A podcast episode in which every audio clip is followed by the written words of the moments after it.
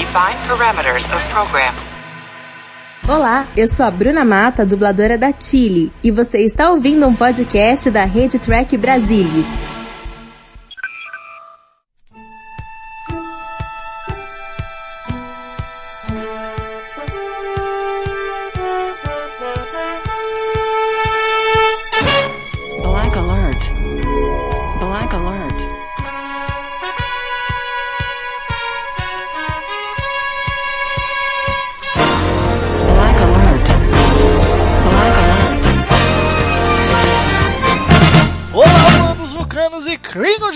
Brasil! Está começando mais um Black Alert, o seu podcast de Jornada nas Estrelas. Aqui quem fala é Gustavo Gobi, como sempre aqui comigo, Maína Maia. E aí, Maína, tudo bom?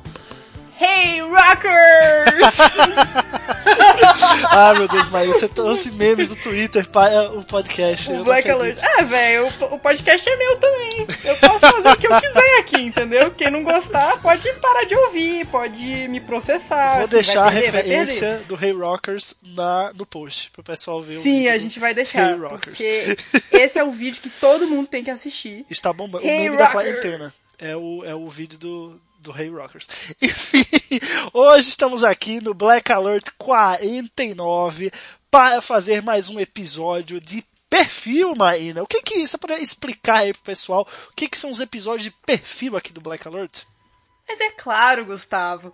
É, os episódios de perfil, gente, são o seguinte: a gente escolhe um personagem que fez uma grande diferença na série, ou que é muito importante pra, pra franquia como um todo, e a gente faz aqui, a gente disseca a personalidade desse personagem. A gente faz os melhores momentos, né? A gente é, vê onde ele contribuiu mais, o que, que ele podia ter melhorado, enfim. É, e aí é basicamente isso. A gente vai fazer essa análise e a gente, obviamente, assim, assistiu os episódios, né, Pra fazer isso. Então, é, fiquem aí, né? No caso, é o, o personagem de hoje ele é bem interessante. Eu gosto muito, né? É eu particularmente. É um personagem que divide opiniões. Que eu, eu tenho certeza que ele divide é opiniões. verdade. Divide opiniões, divide o alfabeto e muitas outras coisas. Hoje vamos falar dele, o nosso querido ou odiado Q, ou Kill, ou como você quiser falar aí no seu inglês, português, né? Kill. Você fala Q ou Kill, Marina? Só pra saber, assim, no cotidiano. Você tá conversando, aí você solta o nome. É Q ou Kill? Se eu tô conversando com os americanos, eu vou falar kill. Se eu tô conversando com o brasileiro, eu falo quê? Marina, quando que você conversou com um americano sobre Star Trek na sua vida? Amigo, eu jogo online, né? Eu jogo, eu jogo Star Trek Ah, Fleet Command. Então, assim, desculpa. eu estou nos servidores de, de Fleet Command e lá a gente conversa em inglês. Então, assim, é uma experiência Uau, muito interessante. poliglota. Muito bem. O arraso, o luxo. Muito bom, então vamos falar do nosso querido, já que estamos aqui falando em português, né? Para o público brasileiro, vamos falar do que. Que. Então, este ser aí é um ser mesmo, né? Um poder tal qual um deus, um semideus, uma entidade cósmica, um grande deus ex machina do universo de Star Trek. E aí eu já jogo uma polêmica falando que é deus ex machina mesmo, entendeu? Que você criar um personagem, né, que, que está no dedo e aí ele cria o que ele quiser, faz o que ele quiser, é Deus Ex Machina para roteiro ser resolvido, né? Eu tô errado. Né? Concorda, Marina? Concordo. Claro que eu concordo. Pois é, muito obrigado. E já queria adiantar também que Q é maior que Thanos, porque o, o Q ele instalava os dedos para cagar a vida das pessoas muito antes do Thanos. Então, só, só queria dizer isso, que é maior que Thanos. Os fãs de Marvel aí chorem, valeu. É, conceito claramente roubado de Star Trek. A gente sabe Será? muito bem que Star Trek é muito superior. Então, assim, Será? É, eu assim, eu não sei. Eu não sei. Eu, eu, eu chutaria que não. Mas como a gente tá aqui no podcast de Star Trek, a gente tem que né, falar que É. Star Trek é melhor. A gente tá puxa no, uma tá no sardinha, contrato né? da gente com a CBS, não pode, né? Exatamente. Pois é. Bom, enfim, vamos falar do que, né? O que é um personagem icônico, teve sua primeira aparição aí em Star Trek A Nova Geração, no primeiro episódio da primeira temporada, no Encounter at Four Point, Marina. Que inclusive os nossos amigos, né, fazendo aqui um leve jabá, lá do Barba do Reich, né, nosso podcast irmão aqui da Rede Trek Brasilis, já fez um episódio sobre o, o episódio, um episódio sobre o episódio, é isso mesmo, é, no, que no caso foi o primeiro episódio deles, né, porque o Barba do Reich, ele cobre episódios, né, episódio a episódio do, da nova geração. Então o primeiro episódio Você deles foi muito. sobre. É, fa- falei muito episódio do episódio do episódio do episódio do episódio. É, mas enfim, então eles fizeram um episódio sobre esse episódio. E então nós estamos fazendo aqui um episódio sobre um dos personagens daquele episódio. Marina. Deu pra entender, não? Deu? Deu, Tranquilo? né? Então, é, esse foi o episódio aí que ele apareceu pela primeira vez. O que, que você acha dessa primeira aparição dele nesse episódio, Marina? É, eu acho muito engraçado que desde o, o, o piloto, assim, na- na- logo de cara você já tem um personagem que é tão marcante pra série. Ele já dividia opiniões nesse primeiro episódio, então eles resolveram trazer o personagem de volta várias vezes, inclusive em outras séries de Star Trek. E é isso que eu gosto muito do que ele se encaixa na narrativa de uma maneira muito muito fluida. Eu nunca achei os episódios dele muito forçados, assim. E aí, assim, o legal de, de você assistir e acompanhar a trajetória dele de fato é que você sempre, quando você tá assistindo pela primeira vez, você não sabe que aquele problemão que tá rolando é culpa dele. Né? Você vai ali aquela coisa, gente, mas isso não faz sentido nenhum. Você tá junto com os personagens, né? Ah, isso não faz sentido, isso não faz sentido, não sei o quê. Aí do nada, pá, ele brota na ponte. E aí, depois que você já viu aquele primeiro, né, o piloto, você já fica assim, ai meu Deus, esse homem de, De novo, esse filho da mãe. É, ele, ele para mim, ele é como se fosse o Harry Mudd da, da, da série original. Porque o Harry Mudd, ele também tem, é um vilão, entre aspas, né, aliás, é um vilão, é, que é recorrente. E a gente não tem muito isso na série clássica, né, por, até por ser uma, uma franquia, uma parte da franquia que se propunha a ser mais episódica. E é, eles já tinham esse elemento que era um vilão recorrente. E aqui, é, ao invés de reutilizar o conceito do Harry Mudd, que é um conceito uma bosta, eu odeio Harry Mudd, eu acho um saco. Eles voltam com um personagem muito mais interessante, com muito mais profundidade, com muito mais reflexões pra pra trazer. Olha aí, realmente não tinha visto essa perspectiva. Mas de fato, eu acho que dá pra gente dizer, com todas as letras, que o, o Q ele é o grande vilão de TNG. Pelo menos é o grande vilão do Picard, eu acho. Sem ser vilaneiro, eu acho que assim, eu falo vilão no sentido de antagonista. Não no sentido de que ele é mau per si, né? Ele não tem uma personalidade má, né, de essência, né? Mas ele está sempre ali atrapalhando de certa forma, mesmo até quando ele quer ajudar, ele atrapalha né, a vida do Picard na Enterprise. Então ele tá lá no primeiro episódio, ele faz isso no primeiro episódio, e ele tá lá no último episódio, ele faz isso no último episódio, e no, no meio da série ele tá lá várias vezes. Então eu acho que ele acaba sendo o vilão, digamos assim, de TNG, né? É, assim, eu não sei se eu concordo totalmente com essa perspectiva. E aí é porque essa minha opinião é um pouco impopular mesmo. É, eu sou da opinião de que ele, na verdade, não era é, um vilão de fato, porque ele simplesmente não queria causar o mal para a tripulação ou para o Picard. Ele nunca teve essa intenção, pelo menos de onde eu vejo. Ele sempre teve uma intenção de, primeiro, conhecer a raça humana e, segundo, muitas das reflexões que ele propõe para o Picard e muitas das, das coisas que ele vai fazendo ao longo dos episódios contribuem para uma razão muito maior. Então, é um personagem muito controverso, que tem comportamentos muito controversos, só que no fundo, no fundo, eu não vejo os comportamentos dele como necessariamente ruins. Eu só acho que é um pouco inconveniente. Ele é feito para ser um personagem inconveniente. Ele é aquele personagem que vai encher o saco, mas porque atrás de toda essa conveniência, né, depois disso, na verdade, vai vir alguma coisa muito melhor, vai vir uma, um, um, crescimento pro personagem, no caso o Picard, né?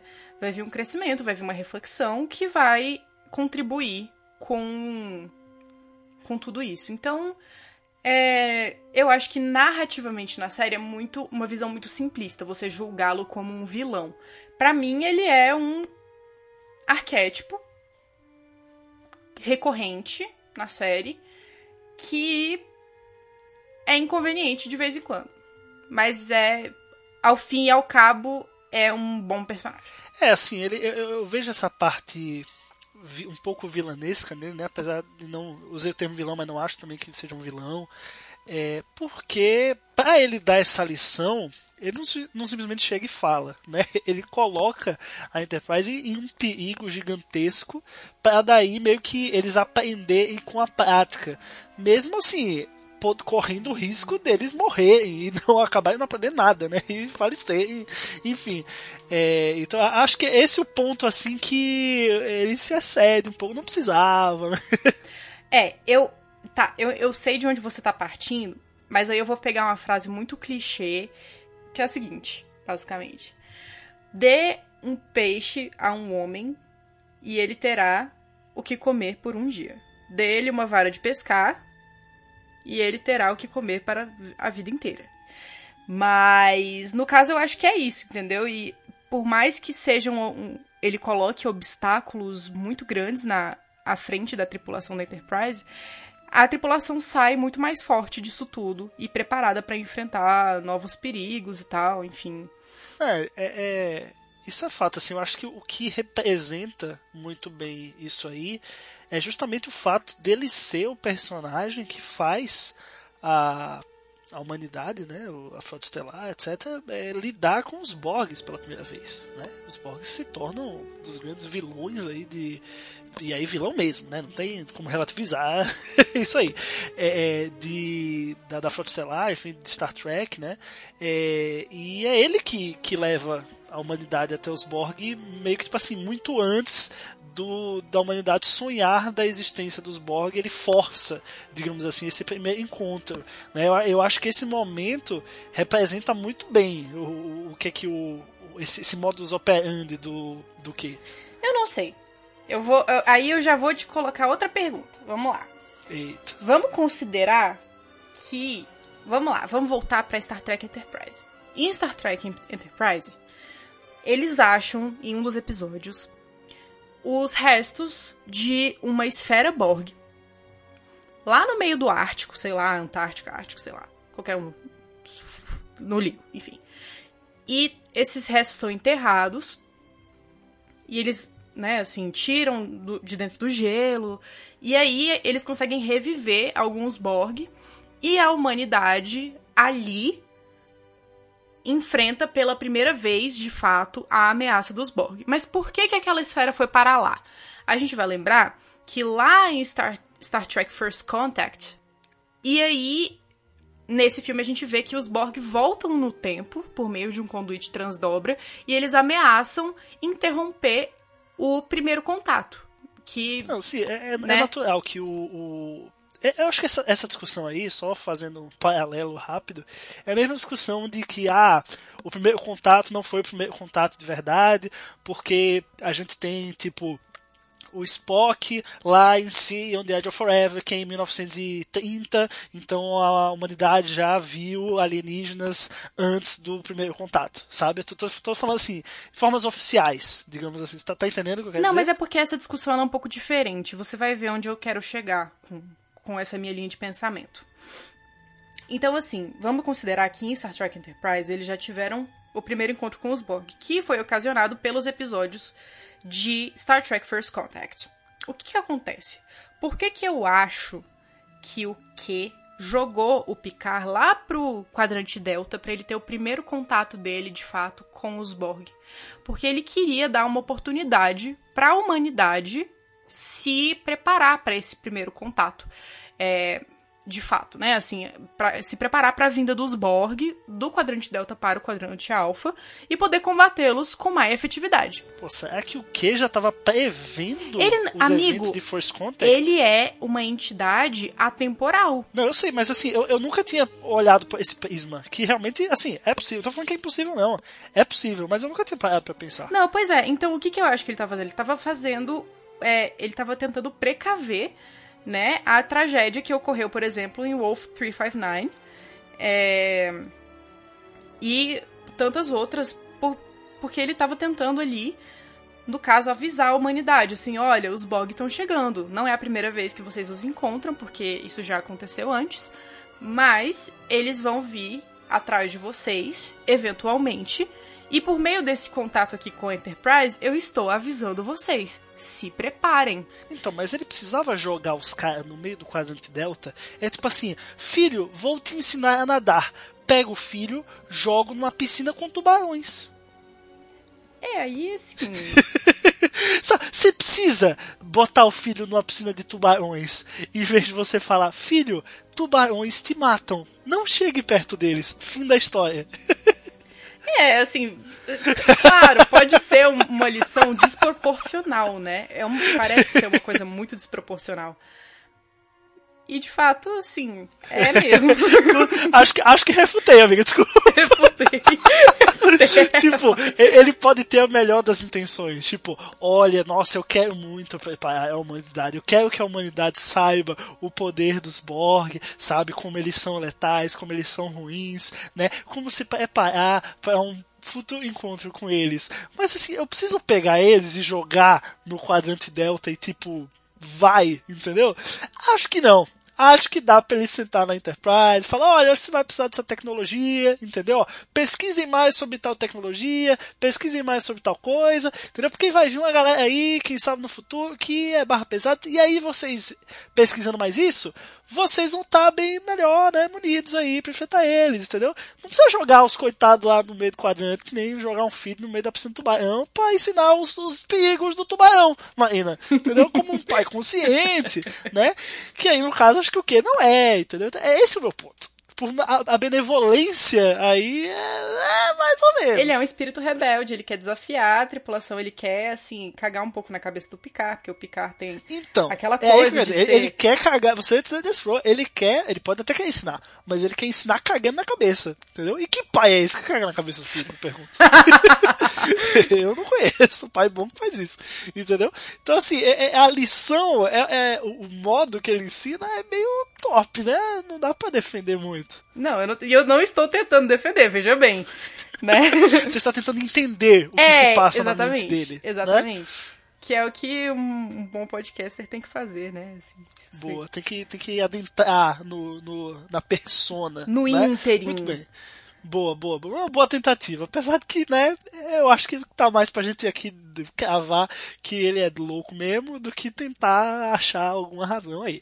Mas enfim, é, é, acho que falar do que, acho que também é importante falar das aparições dele para além de TNG, né? Que não foram poucas. A gente acaba vendo ele em Voyager, acaba vendo Deep Space Nine. E eu queria que você falasse um pouco mais sobre isso, Maíra. Você que é a Voyager Girl, entendeu? Do Trek Brasilis, viciada em Voyager, falar um pouco sobre isso. É, eu acho que em Voyager o personagem ele ele tem um desenvolvimento muito grande. Porque o que acontece? Quando a Voyager se perde no quadrante delta, ele tinha novamente uma oportunidade de ajudar. Ele podia muito bem ter virado e falado assim: olha, então, eu, tô com pena aqui de vocês, eu vou jogar vocês lá de volta, tá? Pro quadrante alfa. Sabe? O, o que. Cara, se tem, se tem um negócio que, que. Sabe aqueles memes que o pessoal muda algo na, na- no roteiro do filme e aí aparece os créditos, entendeu? Tipo, Uhum. acabou o filme. É tipo isso. Exatamente. Aparece o Ken Voyager, aí a Janeway fala: Que? Estamos perdidos no quadrante Delta. Você poderia nos levar de volta para a Terra? Ele, sim. Aí, tipo, créditos, Now acabou. é o fim world da série, to the Exatamente. beat. É isso que ele podia fazer, mas não, ele tem que ser o quê? É, ele tem que ser o quê? Então, assim, ele coloca a Janeway pra ficar de babá do filho dele. Ele coloca a Janeway pra resolver uma guerra civil dentro do, do contínuo. Ele coloca a Janeway pra resolver um monte de conflito, basicamente.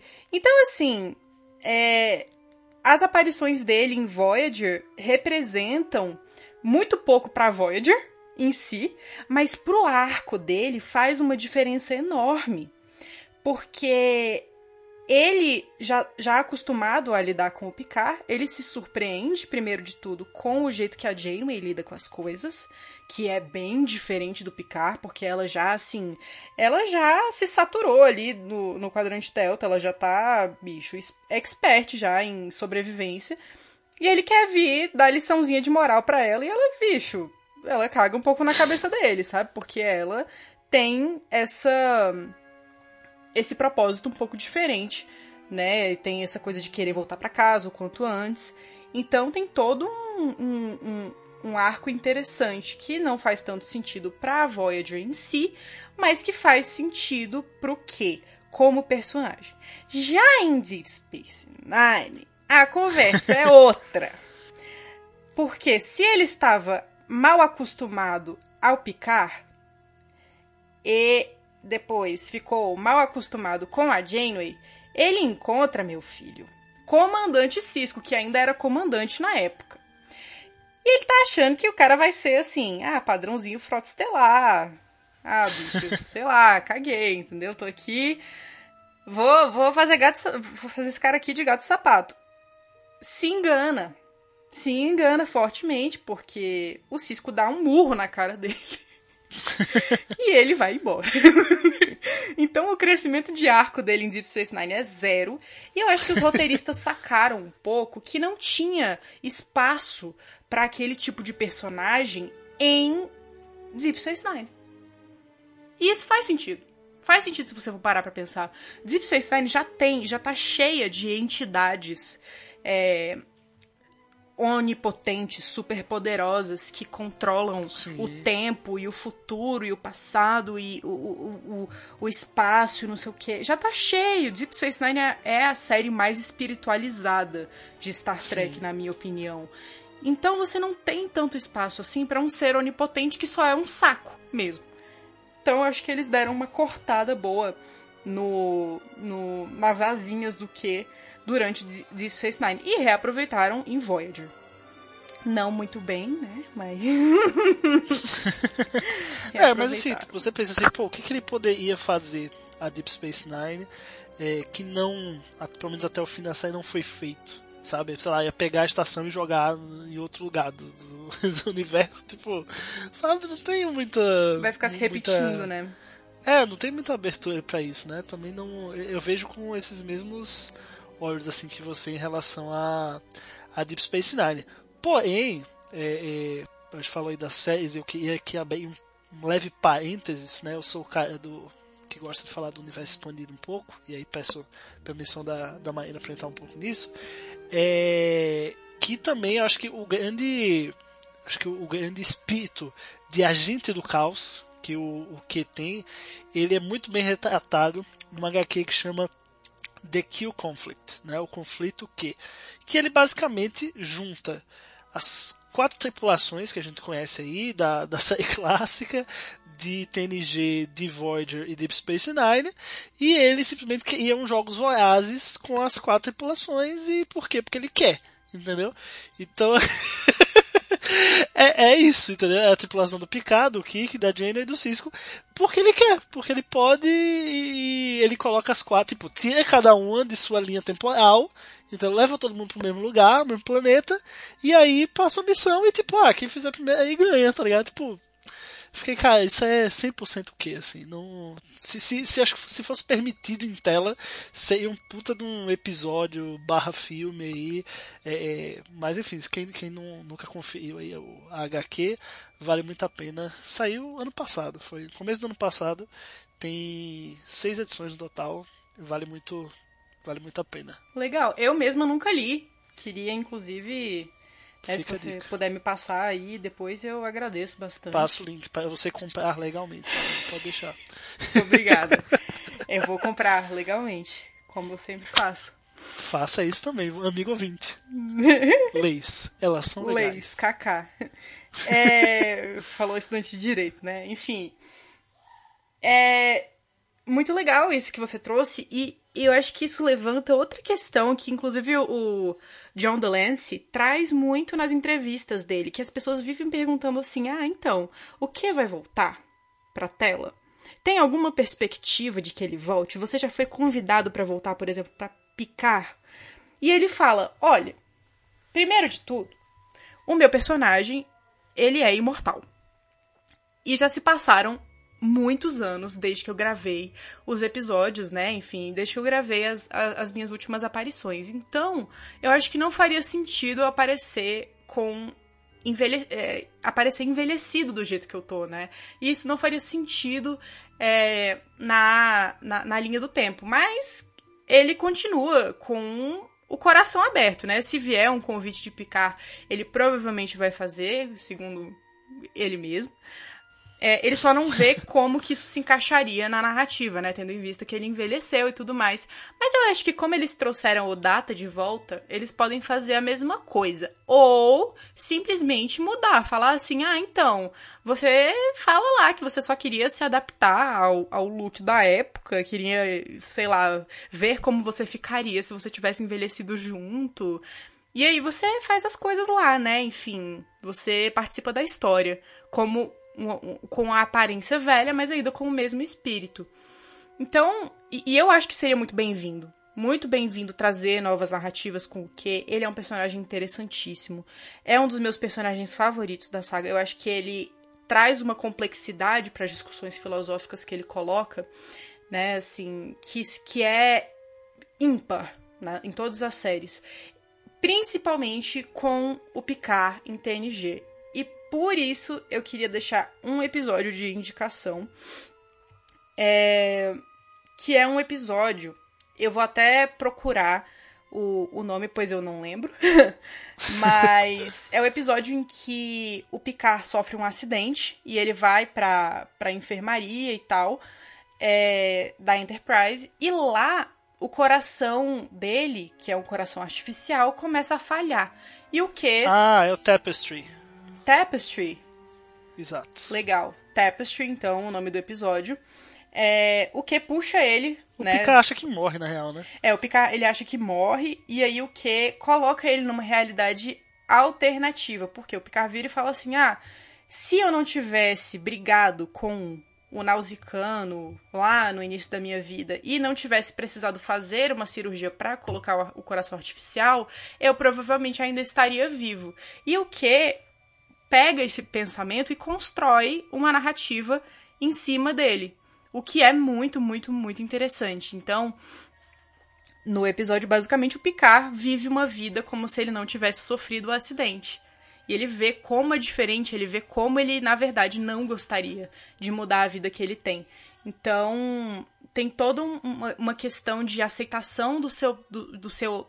de quem você é, de aceitação da, da sua história como aquilo que te faz quem você é e assim saber saber realmente olhar para isso e falar realmente isso aqui foi o que me fez o que eu sou hoje em dia. Então ele traz toda essa reflexão ele fala pro Picard olha você precisa ser um pouco mais grato à sua história você precisa ser um pouco mais fiel a tudo que você fez e esse episódio para mim é o ápice da reflexão psicológica que o que que o que no caso provoca no Picard. É um dos meus episódios favoritos, inclusive. Eu ia falar justamente isso, né? Nesse episódio, é, a gente meio que passa por várias fases da vida do Picard, né? E, e isso a gente só conseguiria fazer o Picasso conseguia reviver aquilo de fato com o quê? Né? Não tem nem viagem no tempo faz aquilo, porque na viagem no tempo ele encontrar ele mesmo do passado, né? ele ia viver aquilo de novo para poder refletir sobre aquilo. É, esse, esse, é um dos meus episódios favoritos de, de TNG, acho que mostra muito da, da essência do Picard. É, e o mais legal de tudo é que no final ele não está morto, então ele, aquilo que ele aprendeu com o passado e e revisitar o passado, ele pode levar aquilo para frente, né? Graças ao que? Eu acho que é, esse entra na, na classe de episódios que o que mexe em tudo, né? Mexe com a cabeça do Picard para o bem, né, é, fazendo o certo, né, é, não jogando ele no meio do, do mar de, de tubarões, né, mas fazendo ele é, é, é entrar na própria mente, tal. Acho que esse aí é, equilibra a balança um pouco, né. Vamos dizer que a gente olhou, tava pensando lá no, no Q-Hill, né, no, no, no, episódio lá dos Borg, mas ok, esse dá uma balanceada, tem que dar o braço a, a torcer aí, porque realmente é é muito bom. É, sobre a possível aparição aí do do Ken Picard, né? uma galera já se perguntou sobre isso durante a temporada, né? É, é, os acontecimentos que vinham, vinham vindo aí durante a temporada, muita gente falou, ah, eu acho que isso aqui é obra do quê? Né? Uma coisa ou outra que é um pouco mais sobrenatural, digamos assim, ah, não, eu acho que o que tá por trás disso, né? Acho que depois que o que aparece e mostra o que ele é capaz, a gente acaba achando isso em, em muitos episódios Sim, de, de A Nova Geração. É, mas sei lá, eu acho que ao mesmo tempo o, o, o que já deu a contribuição dele para Star Trek, sabe? Eu acho que não tem muito mais que ele possa vir e mostrar, né, que vai engrandecer o personagem dele e os outros, sabe? Eu acho que ele já cumpriu a função é, em Star Trek pro arco dele e já cumpriu pro arco do Picard e pro arco do universo. Eu não, não vejo muito onde mais ele pode agregar, tanto para si quanto para os outros.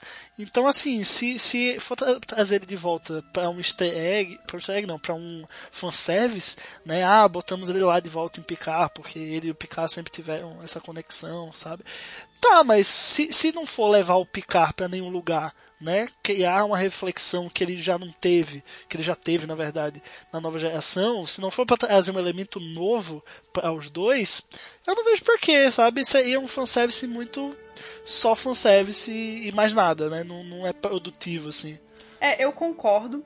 Eu concordo muito, muito, muito. Inclusive, porque eu acho que o tom que foi aplicado a, a picar e que eu acho que vai continuar para as próximas temporadas é um tom que mostra um pouco personagens mais falíveis. Eu acho que esse é um foco enorme deles agora, porque a gente tinha lá em TNG grandes figuras heróicas, né? Assim, você tem o Riker muito forte, você tem o Picard muito forte e você tem a Tasha Yar muito forte, todo mundo é, é tem uma, uma aparência meio de invencível, assim, né? E você faz o possível para esconder os defeitos e tudo mais. E com Picard, eu acho que isso tá numa vibe totalmente diferente, assim. Eu acho que Picard não investe tanto nessa, nessa coisa do heróico, só quando é muito necessário, né? Assim, ah, o Picard vai ter que salvar agora a galera inteira e agora ele vai ser o grande herói. Mas o mesmo assim, eles ainda mostram nuances do personagem que deixam ele um pouco mais humano, deixam ele um, um pouco mais falível, como eu disse antes. E eu acho que numa narrativa dessas, não cabe um ser onipotente, onisciente, sabe? e super poderoso e que pode fazer tudo. Principalmente agora, né, que o Picard, ele, porra, ele tá mais é, de, assim, vamos dizer, né, mais, meio que mais imortal do que nunca, pois né, é. ele é o Golem, Uhum. né, então assim, é, beleza, que ele tá programado para morrer como se fosse humano, ok, a gente sabe, mas assim, pô, é, meio que o Picard já tá vivendo o bônus, né, da vida. Ele morreu e tá, ganhou um, um, aquele insert coin, sabe? Quando você joga. Ele, uma, uma pessoa foi lá e botou uma moedinha pra ele, ó, toma mais umzinho aí, É, vai. ganhou Aproveita mais one um up, pouquinho. one up do Mario. É, exatamente. Então, assim, é, acho que não precisa, sabe? A não ser que o que venha, assim, pra, sei lá, transformar o Picard de volta num humano, sabe? Uma coisa assim, puta, aí, sabe? É grandiosa Não, e realmente muda paia. algo pro Picard. Né? É, eu também acho que seria, porque se já transformou ele agora, É. transforma no Golem. Não vai ficar indo e voltando, é, ver a zona, né? É, você estraga a primeira temporada inteira. Você fez a primeira temporada de picar pra nada. Porque a temporada ela se conclui É, que, de um jeito que faz sentido pro que. sim, sim. Né? Porque, ele, porque eles queriam falar, enfim. E aí, cara, você, assim, cagaria na cabeça de todo o trabalho de roteiro que foi feito na, na Mas você temporada. falou no começo que a função do que é cagar na cabeça. Ah, Então- velho, mas aí, os- aí não seria o que cagando? Seriam os roteiristas cagando pra própria, pro próprio trabalho. Aí eu acho que é um pouco diferente, né? Bom, pessoal, então vamos ficando por aqui. Esse foi mais um Black Alert. Espero que vocês tenham gostado aí desse perfil que, né, você que está ouvindo isso pelo seu agregador de podcasts, Spotify, dependendo do aplicativo que for, vai lá no Tech Brasilis no post e deixa no, deixa no comentário do post o próximo personagem que você quer que a gente faça um episódio perfil, certo? E claro, deixa seu comentário também sobre o que você achou desse episódio, o que, é que você acha do que, o seu momento favorito, do que o episódio favorito que ele aparece, que a gente continua o papo por lá. Informando, anunciando aqui para vocês que vocês sabem que esse é o Black Alert número 49 e o próximo será muito especial, porque será o Black Alert número 50. 50. E no Black Alert número 50, senhoras e senhores, vamos fazer uma coisa um pouquinho diferente. Porque você, amigo ouvinte, vai poder participar junto com a gente. A gente vai gravar o podcast a partir de uma live no canal do Tech Brasilis.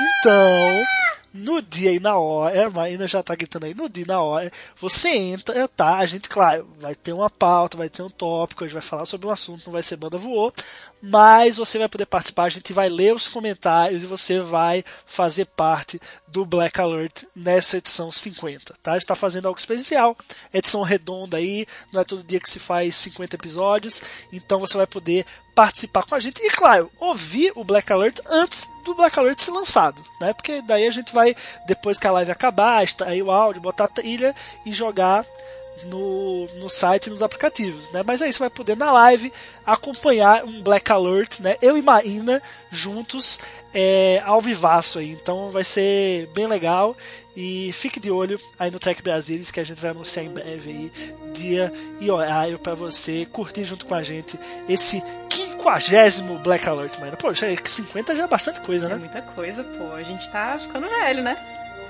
Estamos mesmo. Bom, galera, é isso. Vamos ficando por aqui. Até o Black Alert 50. Tchau, tchau.